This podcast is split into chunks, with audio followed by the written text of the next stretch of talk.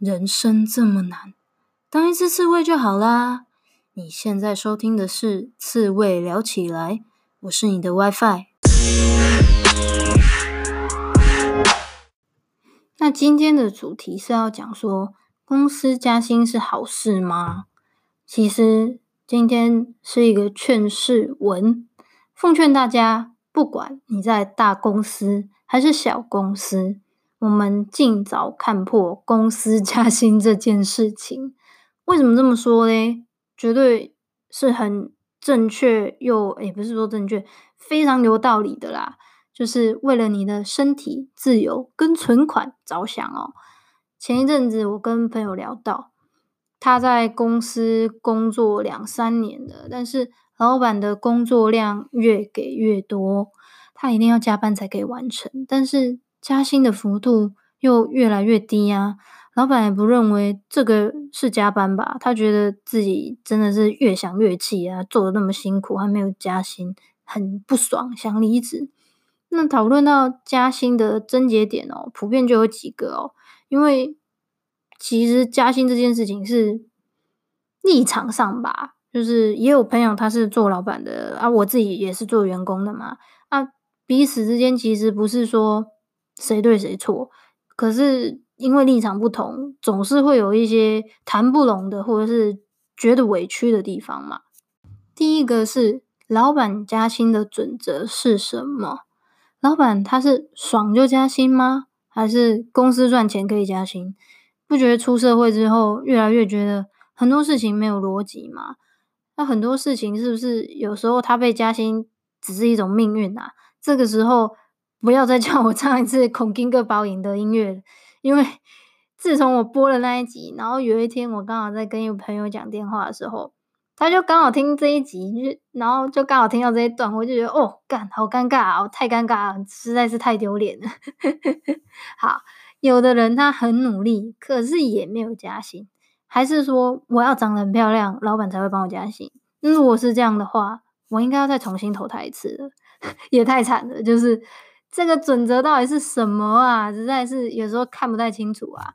那第二个加薪的问题就是说，加薪跟工作量的比例是什么啊？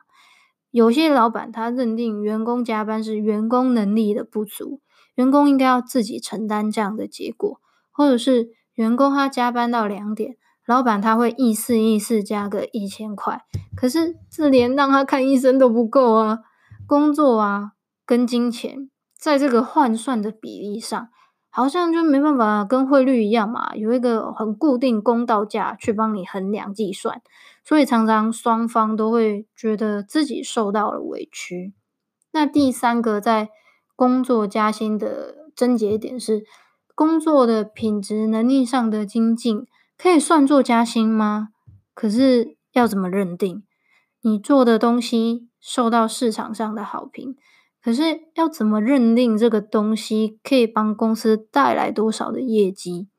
就算它带来业绩好了，每个人的工作啊，啊，应该说每一件工作都是很多人一起完成的。那到底要把这个功劳算在谁身上？又要加多少薪？实在是好难决定哦。大公司有很明确的考核加薪制度，如果你想要用命换钱，那倒是很可以啦。哈，我朋友啊。他在竹科上班，那科技产业嘛，加假日如果加班的话，一天可以赚个一万块。那有的人他就为了想要赚这个钱嘛，就连续工作二十几天，真的是先帮自己赚医药费。那在大公司的制度下，很多都有一些什么 KPI、OKR 的加薪、升迁等等的机制，可是。其实你还是要用你的命去换那个钱嘛，那就不用再讲说小公司了。小公司它没有很明确的加薪制度，因为小公司它就是没有规模扩张嘛，就表示公司的业绩可能是差不多差不多的。那在这种况状况之下，要期待你进公司，然后可以每年每年逐年的两三千再去加薪，我觉得这是有困难的啦。因为业绩没有大幅度的升高，那公司的成本，我们的薪资就是公司的成本嘛，怎么可能逐年的上升呢？但我觉得，不管你是在大公司啊，还是小公司啊，不管是在什么公司啊，把自己钱包的厚度啊，寄望在宗旨是降低成本的公司，真的是件很奇怪的事情诶，因为公司又不是慈善事业，啊，市场的竞争又这么的激烈，帮你加薪，绝对是要把你用到淋漓尽致啊，怎么可能不用？你的责任或者是你的工时势必要增加。因为公司的进度，它不会因为我们任何一个人停摆啦，对不对？那明天要交出来的东西，就是明天要交。尽管现在已经半夜十二点了，但是没有理由，你还是必须得做。所以以加薪来讲啊，公司加薪就有两种方式嘛。一种是你初期的透过工作量的增加来帮你加薪，另外一种就是进阶的，是责任的增加。例如，你要开始背负业绩，或是你要开始带团队，或者是你要开始作为一个主管，等等等的这两种方式。可是，你有想过吗？加薪某种程度就是把自己卖给公司，代表你将陷入一个身不由己，没有自由，没有健康，你的约会、你的晚餐都再见了。重点来了。如果想要加薪，又想要有生活，到底要怎么办？这是我今天要跟大家分享的重点哦。要讲到我自己的一个经验，在转职的那段时间呢，我很幸运的找到一些案子。这个案子哦，我想要跟大家讲，是说不是说我多好，所以达到什么案子。这个东西是我朋友他有一直在关注一个平台。但是这个平台我真是压根都不知道，在他跟我讲之前，然后他就说：“哎、他们有在真人哦，正职跟兼职都有。”我就说：“不然我两个都投看看嘛。”而且我投了之后，他们还真的就选中我了。在可是在这之前，我完全不知道这是什么鬼东西。但是反正我们现在就是配合得非常好，然后一直到现在。那就在我找到正职的时候，我就持续做这个兼职的工作。我就利用我自己下班的空档的时间啊。假日的时间、啊，来做这个兼职，其实不会太累，因为时间我可以完全自己掌握跟调配。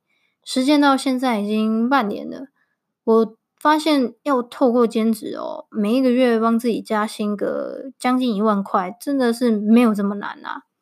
那如何帮自己轻松的每月加薪一万块，并且呢，我现在以下要讲的是，要要考量到大家自己。大家的身体健康、自由着想，我们要强调的是轻松，压力不要太大，是是一个很佛系的方案呢？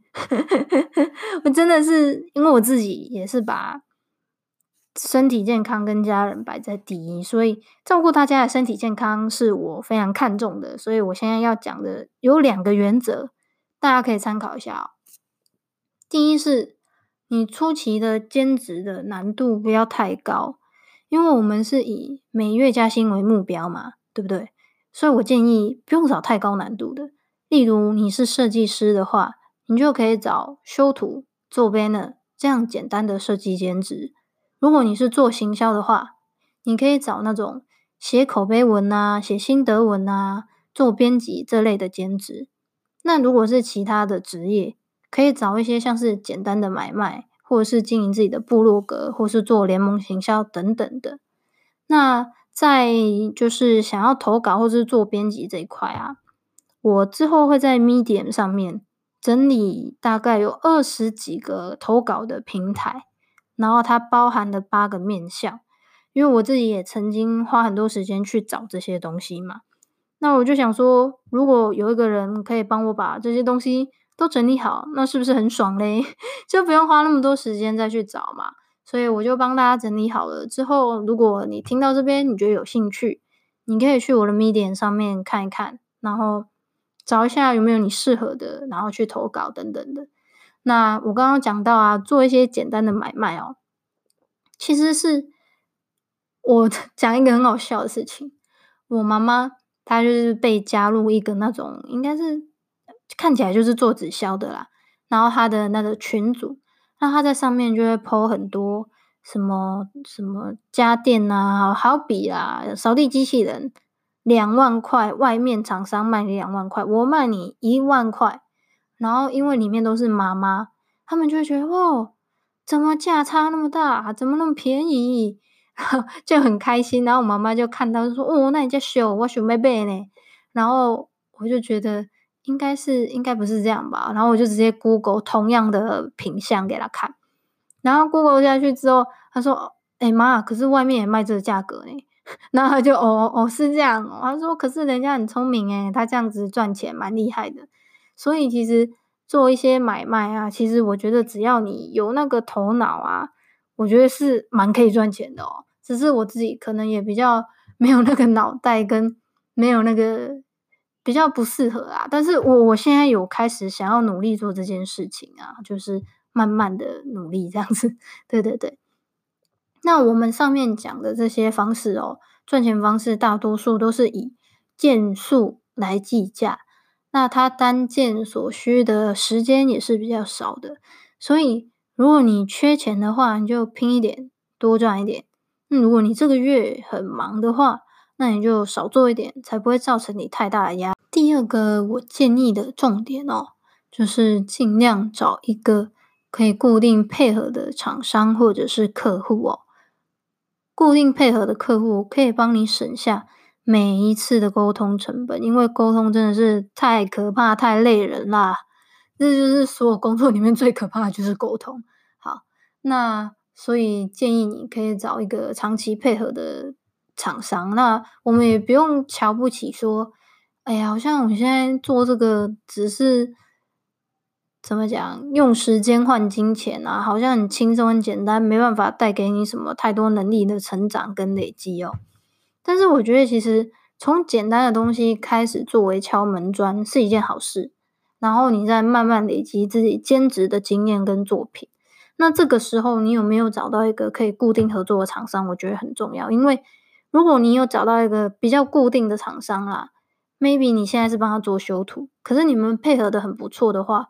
之后有机会，他可能会有其他的作图的需求，maybe 他是网站要改版，然后他需要有人做网站上面的图，那这种就是比较大的案子嘛，那或许就会交给你啊，因为你们已经配合的很顺畅了。那在不会有经济压力上的，就是经济上的压力，未来啊，或许也可以成为你一个意想不到的跳板。所以说到底啊，结论就是说。与其去期待一间公司给予你得到加薪，那不如我们与时俱进的去开拓自己更多赚钱的机会，跟自己的专业能力，才是一个面对我们竞争上最好的资本。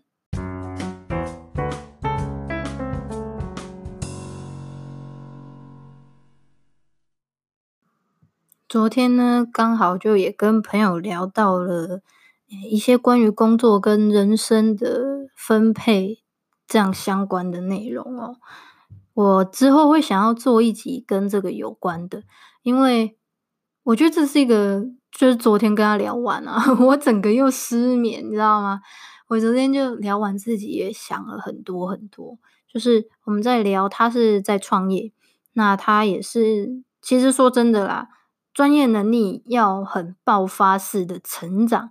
确实是要放自己到一个非常怎么讲不人道的世界吧。就是你想要专业能力很快速的突破的话，你势必要认清你现在可能就是必须熬夜、必须加班、必须舍弃所有生活其他的一切，你只能够工作。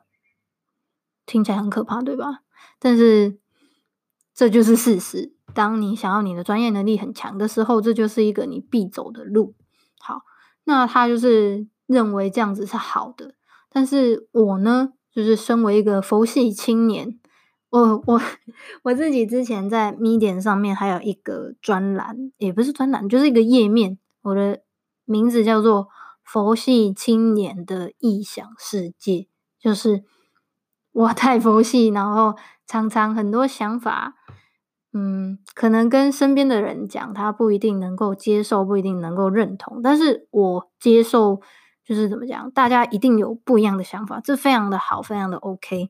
那我就在上面呢抒发我自己的心情，或许也会有跟我一样的人来认同这个理念，然后也能够理解，其实佛系不是一个，嗯，不是一个，诶，怎么讲呢？不是一个随便跟不努力、不上进的表示，而是说刚刚讲到的嘛。其实这是一种态度，而不是我做事的方式。我做事非常的认真哦，应该看得出来吧？我更新的这么快，我是很希望我自己啊，对，我想要跟大家讲这件事情哦，就我自己想给自己一个目标，这个目标就是说我在十月开始嘛，双十连假的时候开始做 Podcast，那我希望在明年十月的时候，就是做满一年的时候。来重新审核一下自己做这件事情做得如何，然后我的目标是透过 Podcast 赚钱，对，就是赚钱，这么直白，大家可以接受吗？因为我觉得我自己的想法是这样子哦，就是说，我如果是一间公司的话，我把我的时间拿去做 Podcast，可是 Podcast 应该要。我投入的时间，可是我希望它是有回报的。我的意思是这样子，就是我投入的这些时间，如果我是一间公司，那这个时间应该要产出某一个产值这样子。然后我会在这一年当中，尽我可能的来让 Podcast，我自己的 Podcast 或者是其他人的 Podcast 可以有更多的商业价值，这是我给我自己的目标。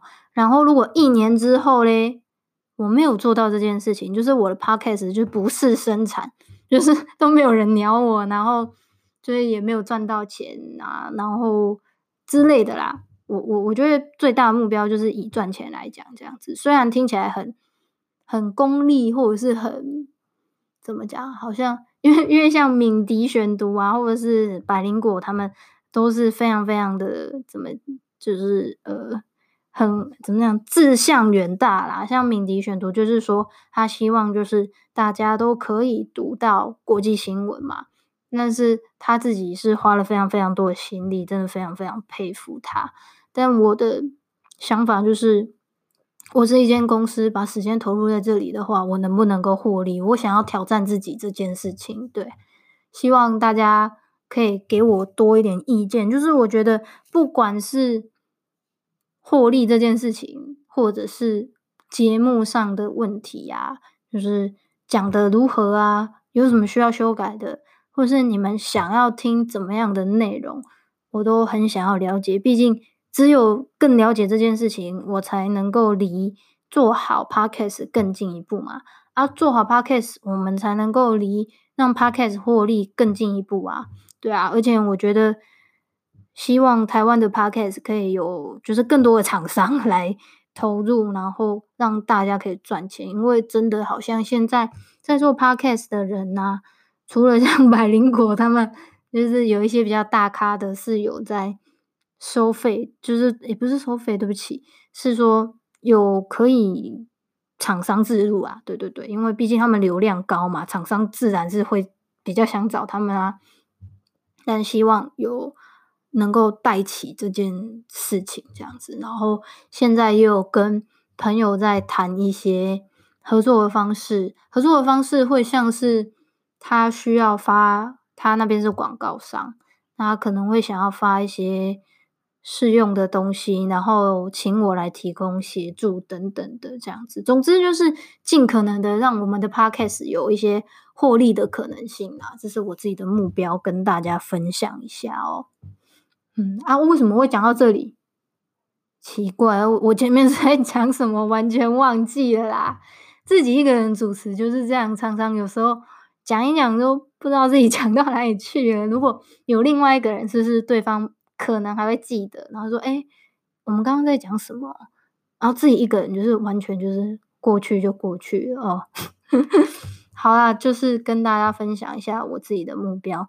如果大家有任何的，建议关于我的 podcast，欢迎你们都可以跟我分享一下，这对我来说非常非常的重要哦。啊，我想到，我想到，我刚刚在跟你们讲什么？对对对，就是 跟那个朋友在讲说，人生嘛，要很很努力的去让自己的专业能力成长，然后让自己的诶、其他的生活水平啊跟健康都置之不顾吗？这件事情，然后我会想要做一集来讲，因为我自己呀、就是把家人啊跟身体健康啊摆在第一位。所以没有去那种压力压力非常非常巨大的公司啊。就虽然我之前的工作是这样子，但是就是因为经历过那个阶段，所以我才会觉得说，现在的我不想要把专业能力的提升摆得这么前面，好像一定要专业能力好到什么地步，我才会觉得自己很棒。我会想要把身体的健康啊摆在第一位。其实这个这个是很有原因的哦。因为之前呢、啊，这真的超好笑。我之前都会一直都有健身的习惯。那我之前工作压力太大的时候，我还是会去健身房哦。可是我发现，假设以前哦，假设啦，做十公斤好了。可是自从我去上班之后，我觉得我连五公斤都做不动。我就觉得啊，我下班已经快死了，我已经不行了，还要叫我就举不起来，你知道吗？举不起来，超惨的。可是后来有一阵子，就我休息了嘛，我就发现天呐，就是我精力充沛，然后去举，就是很 OK 啊，非常好啊，就是运动的整个表现跟嗯整个状态就是好很多。然后我就意识到，就是我刚好跟那边的教练在聊，他说确实是人在压力很大的时候，跟身体很累的时候，其实你运动表现不会好到哪里去。然后我就觉得好可怕哦。我因为工作的关系，然后让自己的身体，就是我我想要照顾我的身体，我想要去运动，可是我连去运动的表现都好不起来，我就觉得太可怕了。就是这件事情已经就很像一种毒，那它这种毒已经深入到我的身心灵里面，让我整个人都很不 OK。所以在这这之后，我就觉得我应该要把健康、家人摆在第一位。嗯，所以之后会再做一集跟大家分享这个东西，因为我觉得很多人应该也会在两者之间有很大的、很大的这叫怎么讲冲突跟拉拔吧。就是我自己也是啊，一方面希望自己的专业能力很强很屌嘛，这个大家都想要。可是另外一方面，你明明又知道说，其实家人跟身体的健康是对你来说非常重要的，嗯。所以两者之间到底要怎么平衡，或者是说没有平衡，就是必须舍弃的话，那我们又要怎么在舍弃的状况之下，做出一个最好、最适合自己的选择？那我们今天的节目就到这里啦。后面废话这快十分钟，就是诶冲一下那个时间嘛，啊不是，大家要认真听这十分钟诶，我觉得我我很掏心掏肺的跟大家讲。好啊，今天的节目就到这里啦。我是你的 WiFi，我们下次见。